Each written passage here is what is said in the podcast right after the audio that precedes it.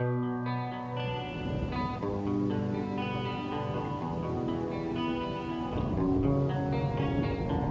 will not be pushed, filed, stamped, indexed, briefed, debriefed, or numbered.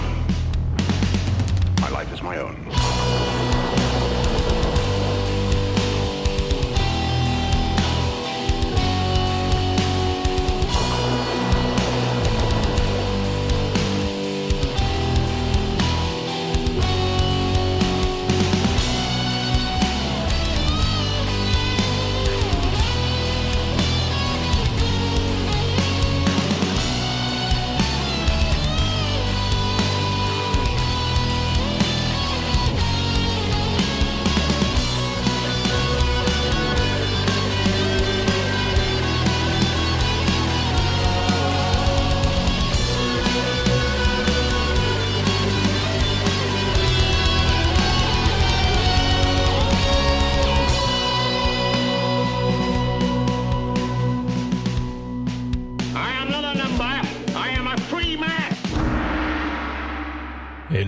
Tout le monde, bienvenue dans un nouveau petit podcast.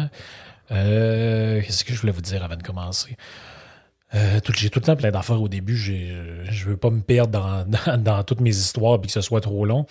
Euh, ben, c'est ça. Comm- commençons par ça. Tiens, euh, j'ai fait un petit message sur Twitter par rapport à ça. Puis euh, je voulais vous le dire aussi dans le podcast. Euh, tout ce qu'on crée, moi puis euh, Yann Sénéchal, qu'on collabore ensemble sur le Patreon pour le podcast de Yann et Frank.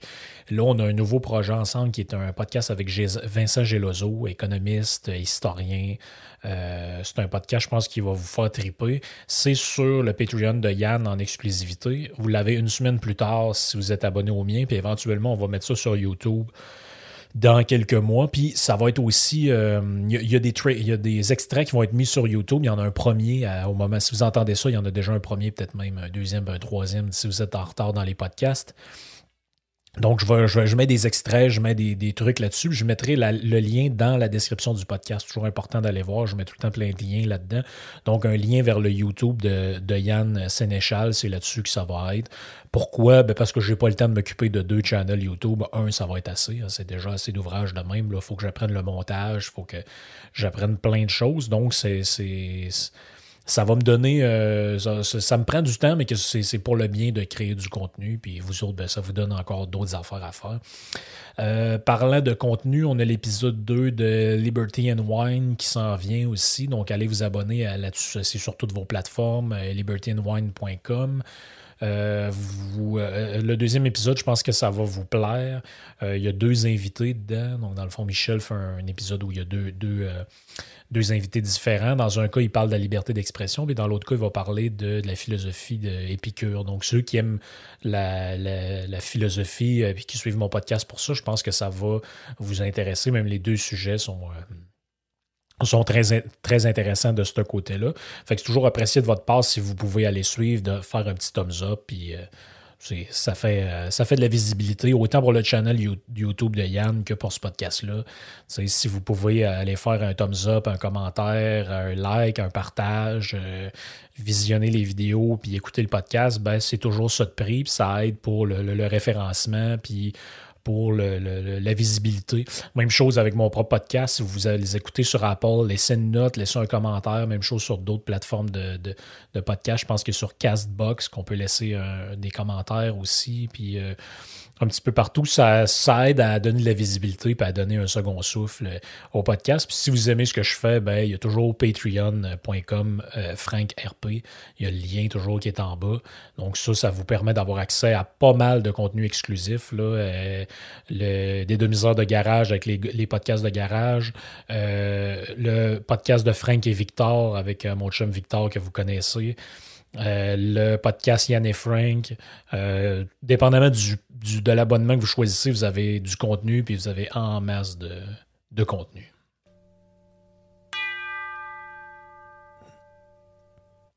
D'autres euh, choses aussi par rapport au contenu. Ceux qui ne le savent pas ou peut-être vous ne le savez pas, je fais souvent une chronique musicale. Ceux qui sont abonnés au Patreon le voient parce que je le mets dans le fil RSS pour que vous puissiez les écouter euh, sans vous faire chier à chercher ça un peu partout sur Internet. Que je le fais à votre place. Euh, donc, j'ai une chronique musicale à chaque semaine à la radio dans le, dans, le show de Jeff à Choix. Et euh, on jase tout le temps de plein d'affaires. Depuis, depuis quelques semaines, ben, on a un nouveau concept qu'on aime faire, c'est vos préférés. Donc, dans le fond, top 5 drummers, top 5 guitaristes, top 5 X, Y, Z. Donc, cette semaine, ça va être les chanteurs. Ceux qui s'intéressent, manquez pas ça, chanteurs et chanteuses. On fait pas de discrimination. Et euh, ben, dans le dernier podcast pour les guitaristes, je me suis vraiment cassé la tête. Euh, là, je disais, est-ce que je prends Santana ou que je prends Lindsey Buckingham? Là, je tournais ça dans ma tête. Mais même, j'aurais pu vous mettre des trucs vraiment plus pétés. Mais vu qu'on est à radio, tu sais, c'est. Je voulais pas commencer. En plus, on n'a pas vraiment le temps avec toute la discussion de mettre des audios puis de, de, trop jouer. Euh, avec les extraits. Donc, euh, je me suis dit, je vais y aller quand même dans le conservatoire, je vais prendre des trucs que les gens connaissent.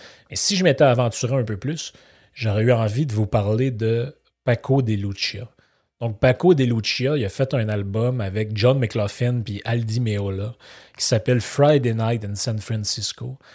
Et à mon avis, c'est la performance de guitare la plus. Toute, je vous le dis, là, toute catégorie confondue, il n'y a rien qui équivaut à ça. En termes de, puissance de guitariste. En plus, c'est avec des guitares acoustiques, même classiques, donc avec des cordes de nylon. Et euh, là, vous devez vous dire, c'est qu'il s'en va avec ses cordes de nylon puis euh, sa guitare acoustique. Et je vous le jure, c'est un des trucs les plus malades que vous avez jamais entendu. Je vais vous en mettre juste pour le fun un petit bout, là. Juste pour se mettre un peu l'eau à la bouche. Vous allez voir que on est dans un autre gamme, mais ceux qui connaissent la musique vont, comprendre aisément de quoi je parle.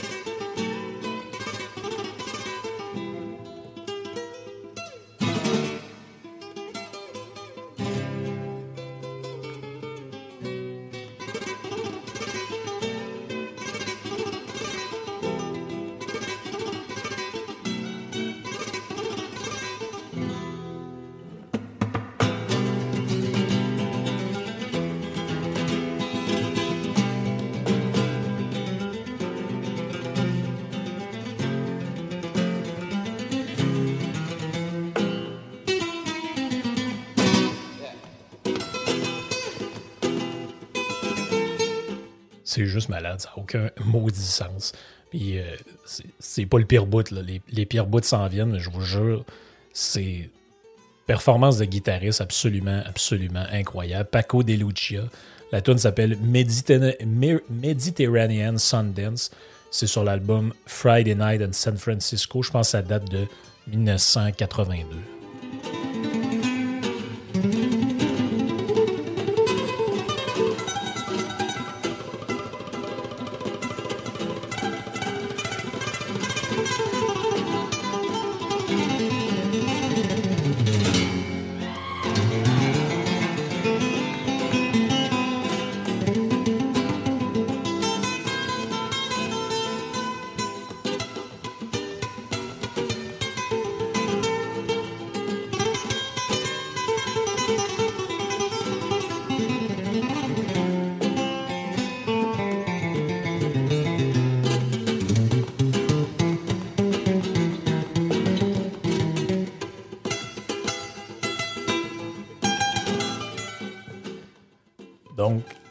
L'album, c'est comme ça du début jusqu'à la fin. C'est pas trois pieds de céleri. Là. Paco De Lucia, John McLaughlin, ben, si vous connaissez pas John McLaughlin, c'est le temps de vous y mettre. Euh, pas nécessairement pour le, ce qu'il a fait avec le Mahavishnu Orchestra. Là. Ça, je pense que ça vaut pas grand-chose.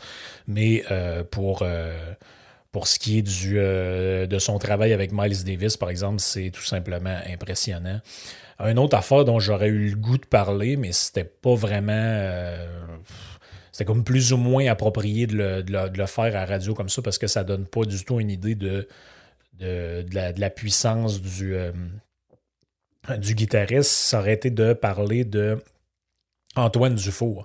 Donc, Antoine Dufault, qui est un guitariste québécois, comme son nom l'indique, et à mon avis, c'est un des meilleurs guitaristes que le, que le Québec a connu. C'est tout simplement incroyable euh, ce qu'il a fait comme, euh, comme, euh, comme production. J'essaie de vous trouver, en même temps que je vous parle, le, ce qu'il a fait comme. ce qu'il a produit comme, comme qualité d'enregistrement. c'est tout simplement incroyable. Sa, qualité de musicien, c'est. on, est à un, on est à un autre niveau. Je vous fais entendre 30 Minutes in London. Préparez-vous.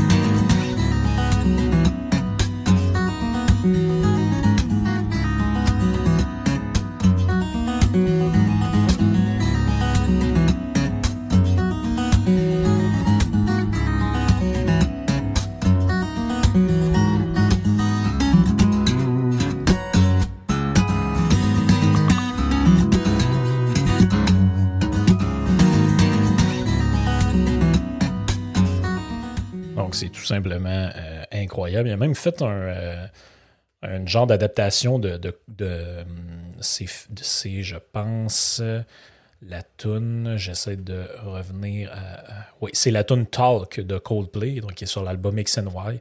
Euh, c'est tout simplement, tout simplement impressionnant. Je vous en mets quelques secondes juste pour vous montrer comment le gars avec une guitare recrée ce que tout un Ben fait. C'est tout simplement euh, tout simplement impressionnant. Puis quand je dis le Ben, c'est la voix y compris avec la mélodie.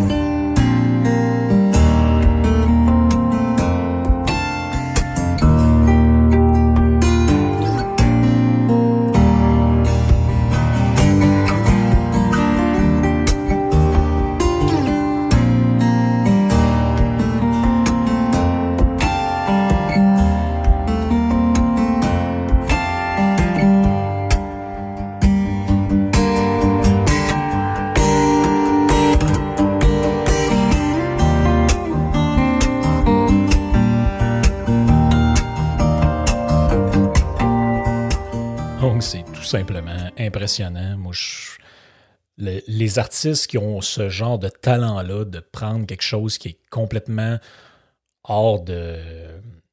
hors, je veux dire, de ce qu'ils font à l'habitude, pour moi, c'est.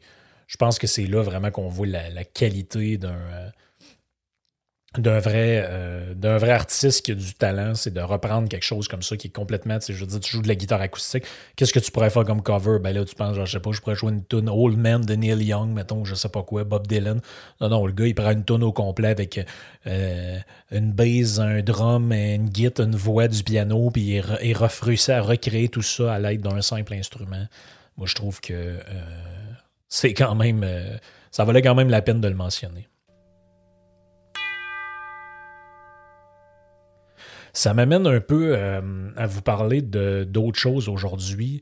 Euh, je suis tombé un peu par hasard sur. Euh, je fouillais sur le site de l'Institut Fraser pour trouver des, publications intéressantes, pour trouver du matériel. Et puis, il y avait hum, quelque chose qui a attiré mon attention. Il y avait une publication sur John Stuart Mill.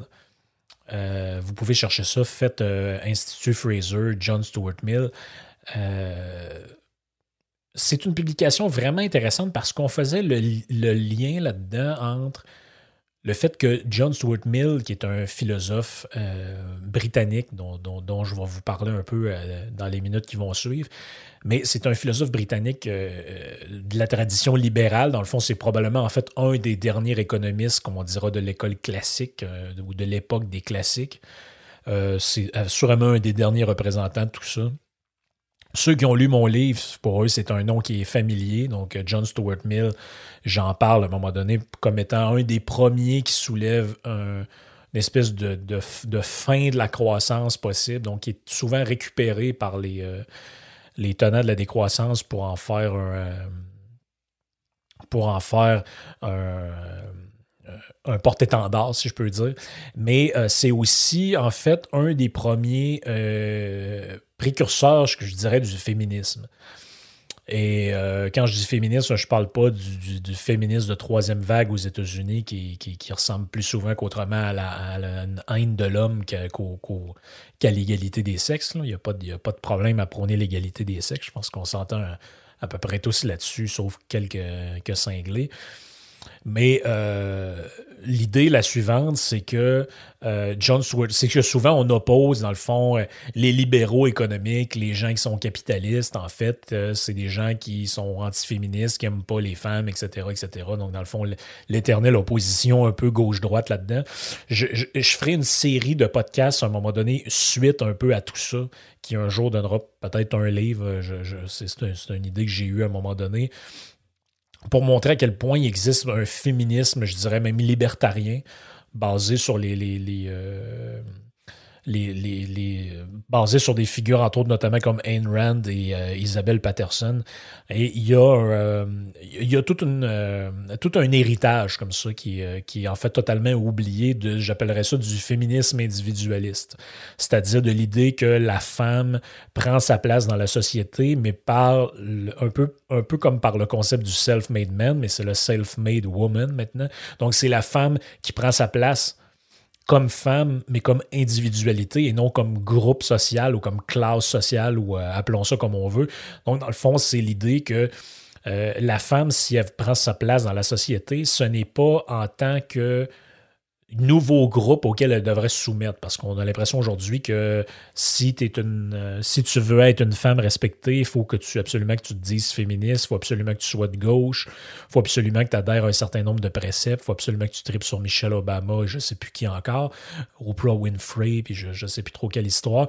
Alors qu'en réalité, il y a toute une tradition, comme je dis, qui, qui, qui, qui, qui remonte jusqu'à 1000, mais qui passe par Ayn Rand, par Patterson, par, par d'autres dont on verra, par Rose Wilder Lane, euh, par... Euh, par d'autres auteurs comme ça, qui prônaient justement, ben, déjà parce qu'elles sont elles-mêmes, euh, que la femme prenne sa place dans la société, mais qu'elle la prenne au nom d'elle-même, c'est-à-dire en tant qu'individu, je prends ma place, je m'affirme, je, joue le rôle que je désire jouer, je vis la vie que je désire vivre au nom de la liberté individuelle et non au nom d'un espèce de, mouvement social égalitariste qui veut imposer à l'ensemble de la collectivité euh, des vues. Puis si on ne se soumet pas à ça, ben, c'est qu'on est une espèce de, pestiféré. Donc, tout ça, comme je l'ai dit, remonte à John Stuart Mill. On pourrait sûrement trouver des, penseurs antérieurs à ça qui ont, euh, qui, avait ouvert la voie. C'est sûr qu'on peut toujours remonter jusqu'à Babylone si on veut, mais disons que Stuart Mill, c'est un bon euh, point d'ancrage. Donc, John Stuart Mill, né le 20 mai 1806 à Londres, est mort euh, le 8 mai 1873 à Avignon. Euh, c'est un philosophe, un économiste, surtout, connu comme philosophe. Euh, en fait, il est connu comme économiste de la part des économistes, il est connu comme philosophe de la part des philosophes. Et c'était, euh, en fait, c'était les deux. Un peu comme Adam Smith. Adam Smith, on se souvient de lui uniquement, presque uniquement pour l'histoire de la richesse des nations, mais en fait, on oublie que c'était un philosophe aussi qui écrit euh, même des livres sur la morale, euh, qui, a, apporté quand même à l'édifice de la philosophie, mais comme c'était avant tout un économiste père un peu du, capitalisme libéral, on l'a un peu oublié dans les champs de la philosophie, je dirais, institutionnelle et souvent très à gauche. Donc, John Stuart Mill, philosophe, euh, c'est un comme j'ai dit, c'est un des penseurs libéraux les plus influents du 19e siècle. C'est un partisan de l'utilitarisme. On verra brièvement c'est quoi. Peut-être je ferai un jour un podcast sur l'utilitarisme, mais vous pouvez fouiller un peu par vous-même. c'est une théorie ce qui va être exposée par le père de John Stuart Mill, qui je pense s'appelle John Mill en réalité. Euh, et par un autre philosophe qui s'appelle Jeremy Bentham. Donc, Jeremy Bentham, ça va être un peu le mentor de Mill avec son père. Et c'est, euh, dans le fond, l'utilitarisme, c'est quoi? C'est une théorie éthique. Grosso modo, je vous la résume très, très brièvement, très grossièrement. C'est une théorie éthique qui dit que le, ce qui est bien, c'est ce qui apporte le plus grand bonheur au plus grand nombre. Et à ne pas confondre avec la dictature de la majorité. Ça, Mill va y revenir là-dessus. La majorité n'a pas tous les droits sur les minorités. C'est pas ça qui est l'idée. C'est que ce qui est il faut faire un calcul, c'est pour ça que des gens vont dire vous avez une vision utilitariste comme si c'était négatif, mais il faut faire la balance des pour et des contre. Quand on prend une décision, si la balance des pour, c'est que le résultat de notre action amène le plus grand bonheur ou le plus grand positif, sur le plus grand nombre d'individus possible, c'est là que c'est important de comprendre la nuance, c'est que ce qu'on fait, c'est euh, bien ou disons c'est souhaitable. Il y a aussi cette idée-là chez les utilitaristes que la notion de bien et de mal euh, est un peu mis de côté là-dedans. En fait, c'est quelque chose n'est pas nécessairement bien ou mal, mais c'est souhaitable ou non souhaitable. Euh, comme je l'ai dit, c'est un des derniers représentants de l'école classique. Euh, c'est un précurseur, comme je, vous l'ai dit, du, féminisme. Il va, ça va être aussi quelqu'un qui va faire des travaux en logique, donc dans le fond la logique formelle, la logique mathématique. Euh, il, y a, toutes sortes de détails là-dessus dans lesquels je ne rentrerai pas parce que ça va être euh, ça, ça, peut euh, être mêlant. Donc, comme j'ai dit, c'est ça. C'est le fils de James Mill, donc c'est bien ça. dans, la, dans la maison où ils vont vivre à Pentonville, John Stewart, c'est l'aîné de neuf enfants. Donc, ils sont une famille de neuf. Euh, donc, quand même assez grosse famille, même euh, pour l'époque. Euh, il, va être instruit par son père avec Jérémy Bentham et même David Ricardo qui va parfaire l'éducation de Stuart Mill. Donc, David Ricardo, qui est un autre économiste, duquel d'ailleurs John Stuart Mill va reprendre la théorie des avantages comparés ou des avantages comparatifs. C'est-à-dire l'idée que c'est mieux de euh, en fait, c'est le fondement du libre-échange, c'est que c'est ce, qui est, ce que les nations doivent faire, ce que les gens doivent faire, c'est produire ce dont ils sont meilleurs à faire. Sinon, vous laissez les autres le produire. Donc, autrement dit, euh, si, euh, et même si vous êtes aussi bon que l'autre de le faire, à faire ce que vous faites, c'est mieux de laisser l'autre le faire, à condition que vous puissiez utiliser ce temps et cette énergie-là à faire quelque chose d'encore meilleur que l'autre personne n'est pas capable de faire. Donc, exemple, vous êtes bon euh, à produire du porc. Le pays à côté est bon aussi à produire du porc. Mais si vous êtes meilleur que lui à produire du porc, produisez du porc. Et lui, produira autre chose, puis vous vous commercerez ensemble. Si vous êtes tous les deux égaux, ben là, se pose la question de si vous laissez l'autre personne le faire, est-ce que le temps que vous avez de libérer à la production, est-ce que vous êtes capable de consacrer ça à quelque chose qui fait que vous allez être meilleur que l'autre et que vous allez pouvoir exporter ce que vous produisez et donc recevoir de l'argent en retour de votre travail? Si la réponse est oui, bien vous pouvez, en votre âme et conscience, arrêter de produire euh, du porc. C'est une version un peu simplifiée, c'est quand même plus compliqué que ça, mais c'est de prendre des exemples simples pour euh, essayer de comprendre. Euh, Stuart Mill, c'est un peu une espèce de caricature en lui-même de, ceux qui essayent de faire avec leurs enfants des génies. Hein. Ils vont recevoir une éducation extrêmement rigoureuse, même douloureuse, je dirais. Euh, il va être mis à l'écart des enfants de son âge. Euh, son, père va avouer lui-même avoir essayé de faire un génie de euh, son fils et il veut en faire quelqu'un qui va poursuivre la cause de l'utilitarisme et qui va poursuivre le travail de Jeremy Bentham. Et j'ai une citation de Stuart Mill qui parle de son, dans son autobiographie. Il dit uh, That rarity in England, a really warm hearted mother, will in the first place have made my father a totally different being. And in the second, will have made the children grown up loving and being loved.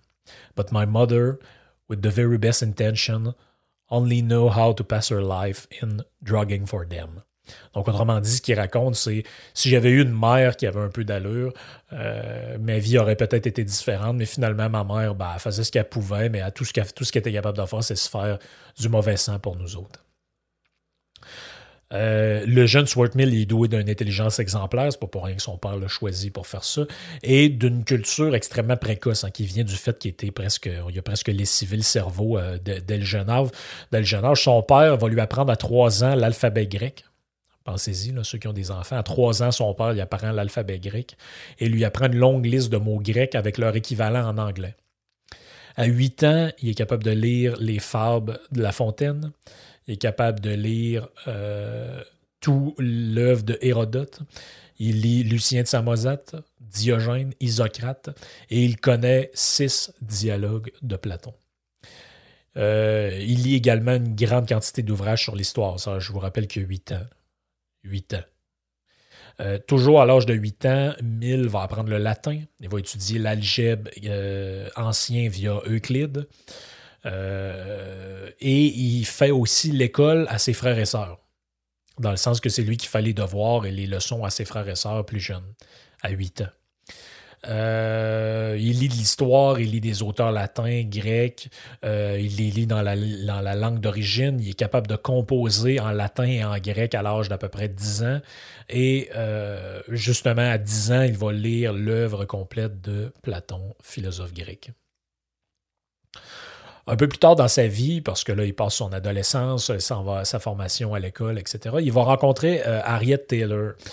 Donc, Harriet, Taylor, euh, bon, ben, le, contexte de cette rencontre-là, c'est qu'il est invité par le pasteur William Johnson euh, dans une espèce de soirée et il va euh, rencontrer là-bas Harriet Taylor, qui, elle, est mariée à John Taylor, son mari de l'époque. Et c'est là qu'on on pense que cette histoire-là, souvent, c'est caricature un peu comme ça, c'est que sa rencontre avec Harriet Taylor lui a fait un peu ouvrir ses œillères par rapport à ce qu'était la, vie des femmes de l'époque. Et il va dire euh, un peu plus tard que son espèce d'amitié, ben, amitié, on va voir que c'est une amitié améliorée, si on peut dire, avec elle, va lui quand même lui avoir appris euh, beaucoup de choses. Donc, euh, ils vont vivre une ils vont vivre une vie un peu en parallèle, si je peux dire, dans le fond, parce que Harriet Taylor va tomber amoureuse de John Stuart Mill et mutuellement, mais elle va toujours être mariée avec John Taylor, ce qui va leur valoir de vivre une espèce de double vie. Et euh, ils vont être même, quand ça va se savoir, ils vont être même relativement ostracisés, là, je dirais, dans ce, dans milieu-là. Euh, heureusement ou malheureusement, dépendamment du point de vue, John Taylor meurt euh, et elle va se remarier avec John Stuart Mill en 1851. Ça ne dure pas très longtemps, à peu près 6-7 ans, parce qu'elle va mourir d'une hémorragie pulmonaire euh, à Avignon le 3 novembre 1858, euh, laissant euh, Stuart Mill veuf. On va pour la, biographie. Comme je l'ai dit, au niveau de la théorie comme telle, si on présente un peu euh, Mill, euh, comme je l'ai dit, c'est quelqu'un qui va euh, mettre de l'avant la théorie des avantages comparés, qui était, ou de l'avantage comparatif, ça dépend des traductions, qui était établi en 1817 par David Ricardo dans ses principes d'économie politique.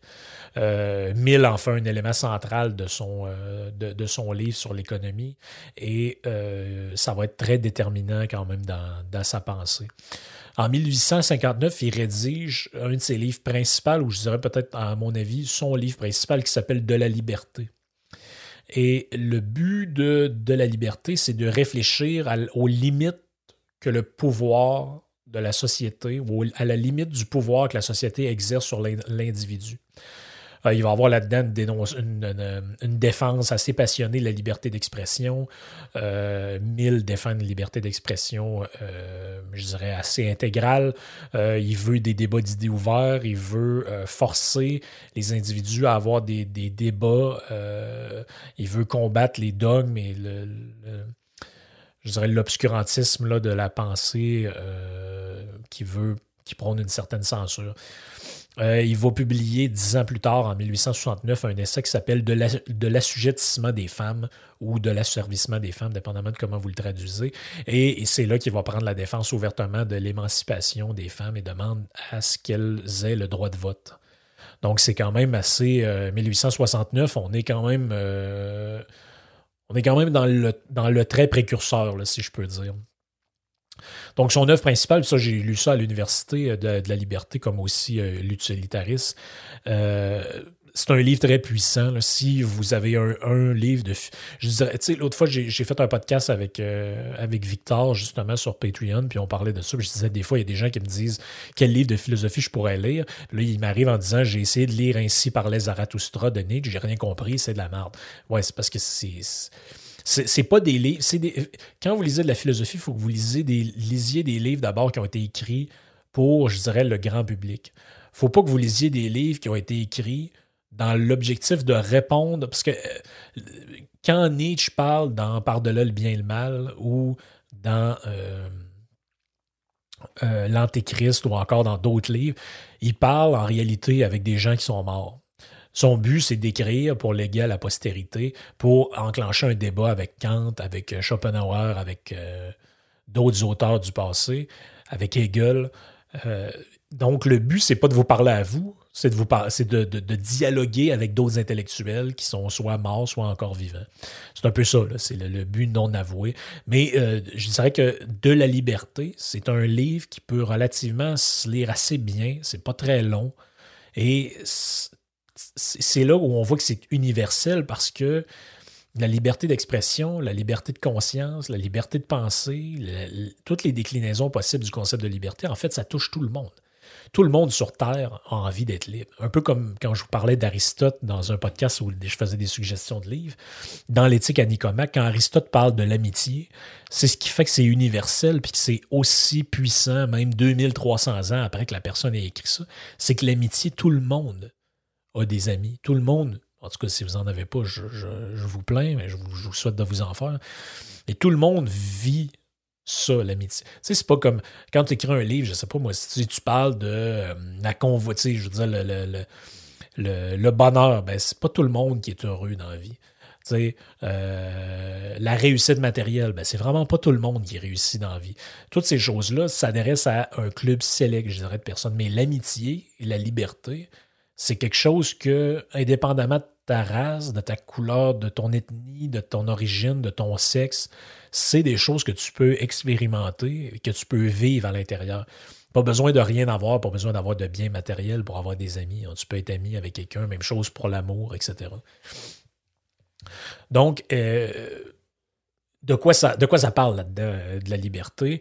Euh, le sujet du texte, c'est pas euh, la liberté, je dirais, individuelle au sens de Ah, ben, je suis libre de faire ça, je suis libre de faire telle affaire, mais c'est la liberté civile, c'est-à-dire la nature et les limites du pouvoir que la société peut légitimement exercer sur l'individu. Donc, quelque chose d'être quand même très euh, actuel. On en conviendra tous. Donc, traditionnellement, cette question-là est envisagée sous l'angle de la protection contre la tyrannie du gouvernement en général, on disait ben, euh, la liberté, ben oui, il faut qu'il y ait une limite à l'action du gouvernement. Donc, elle était protégée d'une part par l'obtention de droits, donc dans le fond, vous avez certains droits qui protègent l'individu, d'autre part par la mise en place de contrôles constitutionnels encadrant l'action du gouvernement. Autrement dit, les différents paliers, euh, le pouvoir exécutif, le pouvoir judiciaire, le Sénat, etc., les législatifs, l'exécutif, le corps, euh, les, les corps constitués, etc. Euh, Mill va différencier, si on veut, trois formes de liberté, un peu dans, là-dedans, comme je dis, la liberté de penser. Ça, c'est la liberté la plus fondamentale parce qu'on ne peut pas vous l'enlever. Euh, vous pouvez euh, penser ce que vous voulez dans, votre tête. La liberté de conscience, ça, c'est au sens, je dirais, traditionnel du terme, on ne peut pas confondre les deux. Liberté de conscience, je dirais, c'est comme ce qu'on appellerait la liberté de pratiquer une religion. Dans l'enfant, c'est la liberté de si quelqu'un dans une société est athée puis la société est catholique, ben, il ne devrait pas se voir euh, discriminé pour ça. Liberté de conscience. Et la troisième, c'est la liberté d'expression. Et c'est expression au sens large, autant euh, euh, au, niveau de la parole que l'expression, je dirais, physique, s'exprimer en faisant des choses. Donc, la liberté chez John Stuart Mill est tellement centrale comme concept parce que c'est en même temps une condition pour être un être humain et en même temps un but à atteindre. Autrement dit, le but de tout être humain, c'est d'être, ça devrait être d'être libre.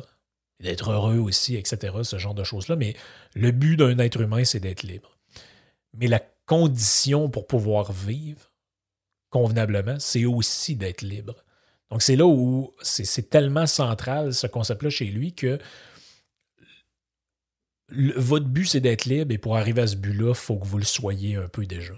C'est un peu ça l'idée parce que pour vivre d'une bonne manière, quelqu'un doit. Euh, vous devez exercer votre libre arbitre. Donc, autrement dit, et puis ça, il, en parle un petit peu plus loin dans le livre, c'est intéressant. Il dit, euh, dans une expression anglaise, il dit la liberté, c'est important. Pourquoi? Parce que ça pratique notre decision-making skills. Donc, qu'est-ce que ça veut dire? Ça veut dire que quand on fait un choix, on s'exerce à pouvoir choisir des choses. Donc, la liberté nous permet de nous développer comme être humain. Sans liberté, vous ne vous développez pas. C'est pour ça que je vous dis que c'est en même temps un but à atteindre et une condition pour vivre. Parce que si vous n'avez pas de liberté, vous ne vous développez pas comme être humain. D'une certaine manière, vous n'êtes pas un, être humain libre. Vous êtes un, esclave. Euh, Mill est particulièrement préoccupé par la liberté de tout le monde. Il met en garde justement contre le despotisme, la tyrannie de la majorité.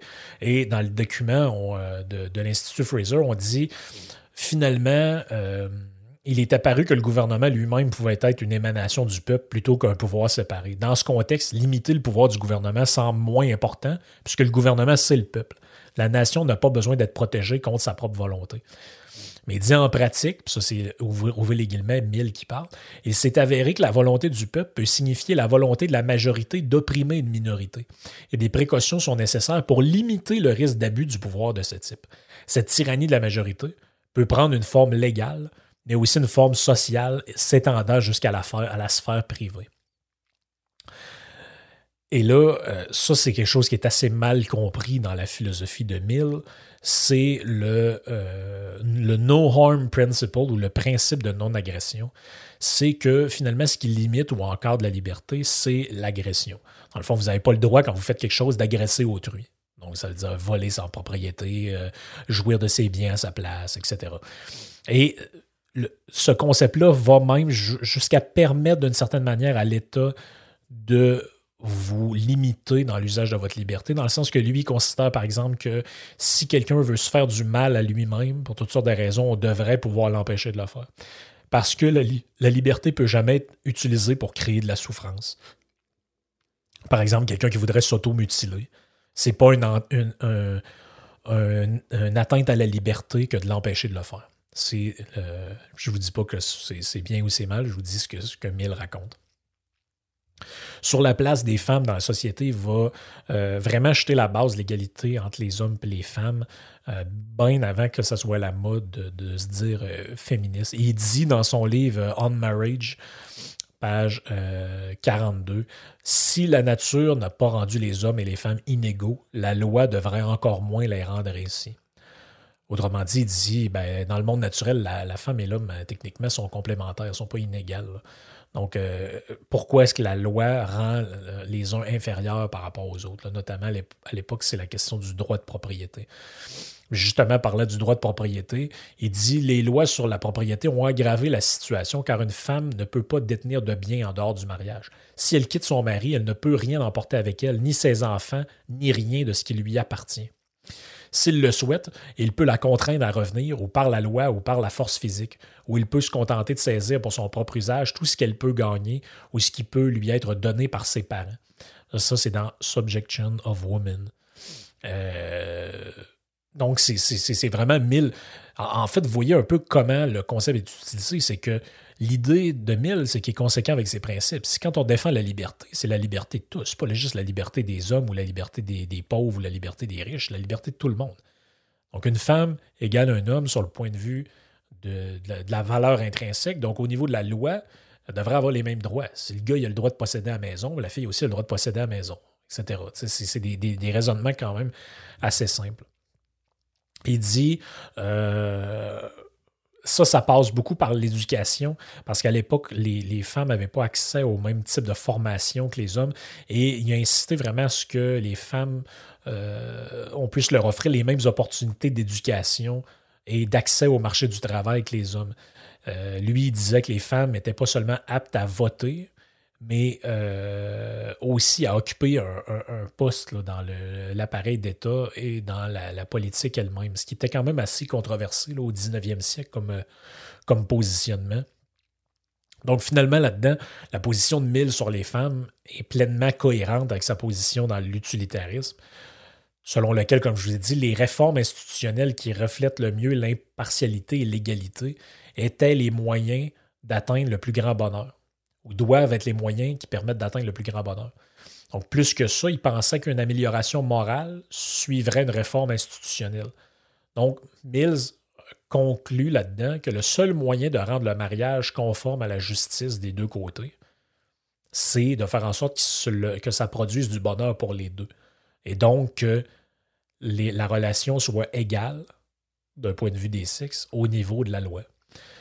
Autrement dit, tout le système est cohérent avec ce qu'il raconte. Défense de la liberté, ben, ils sont libres de faire ce qu'ils veulent. Position utilitariste, ben, lui, il dit les positions utilitaristes, si les femmes ne sont pas incluses là-dedans, au niveau des relations égalitaires ou inégalitaires, on est fourré dans notre principe, parce que notre principe ne vaut plus. Parce que si on dit que qu'est-ce que c'est qu'un utilitariste, c'est quelqu'un qui prône comme étant souhaitable les positions, les, les dispositions au niveau de la loi qui vont permettre le plus grand bonheur au plus grand nombre d'individus. Donc, si de facto vous excluez la moitié des gens, ben, votre principe ne fonctionne plus. Donc, dans un couple, le plus grand nombre, c'est quoi? C'est les deux. Donc, vous devez prendre la solution qui va générer le plus grand bonheur, le plus grand avantage pour les deux personnes. Si c'est juste pour une personne, c'est pas bon ce que vous faites. Si c'est pour aucune des deux personnes, c'est pas bon non plus. Plus vous tendez vers produire quelque chose qui satisfait les deux parties. En réalité, c'est comme dans une transaction économique. Si vous concluez un marché, le meilleur deal, c'est celui qui avantage les deux. Et le moins bon deal, c'est celui qui avantage personne. Puis le deal, disons, moyen ou potable, c'est celui qui a un four l'autre. Lui, il dit, dans une relation comme ça, ça devrait être comme dans une relation, dans un monde idéal comme dans l'économie. En réalité, c'est la meilleure transaction ou le meilleur deal, c'est celui qui avantage les deux. Donc, dans l'optique d'avantager les deux, dans l'optique de créer le plus de bien-être pour le plus d'individus possible, à l'intérieur de la cellule familiale, à l'intérieur de la société, à différents niveaux, ce qu'il faut, c'est avoir une égalité de droit entre les hommes et euh, les femmes. Donc, comme quoi on peut se servir de la liberté pour arriver à tous les chemins euh, possible. Donc, c'est vraiment un, petit livre que je vous suggère, hein, De la liberté, euh, John Stuart Mill. Euh, j'ai ça quelque part dans ma bibliothèque, mais je ne prendrai pas nécessairement le temps d'aller fouiller ça. Mais de mémoire, je dirais que c'est pas énorme comme livre. Ça se lit très bien, mieux que celui sur l'utilitarisme. Et je pense que ça peut quand même euh, vous intéresser euh, de, ce point de vue-là. Donc, ça fait le tour euh, pour moi pour ce podcast-là. J'espère que ça vous a intéressé. J'espère que ça vous dérange pas trop quand on jase un peu de musique au début. Puis, ben, on se reprend la semaine prochaine dans un nouveau podcast ou sur Patreon pour ceux qui y sont. Ciao!